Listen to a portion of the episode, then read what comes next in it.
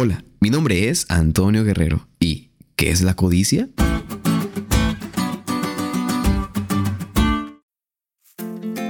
Hola amigos, gusto saludarles de nuevo.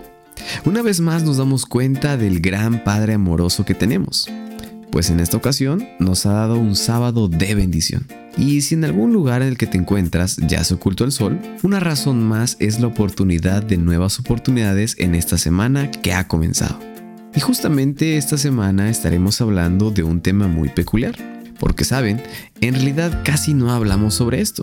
Es más, en sí no le damos la importancia que debiera. Y me refiero a uno de los diez mandamientos, que quizá menos se menciona, la codicia. Y es que la codicia es un gran problema, tanto que, por cierto, está al mismo nivel que no mentir, no robar, no asesinar. Es tan dañina que Dios decidió advertir sobre ella en su gran ley moral.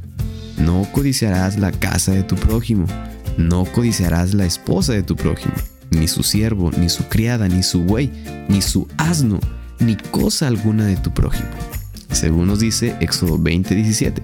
La codicia o avaricia a menudo figura junto a los pecados atroces que nos impedirán la entrada al reino de Dios.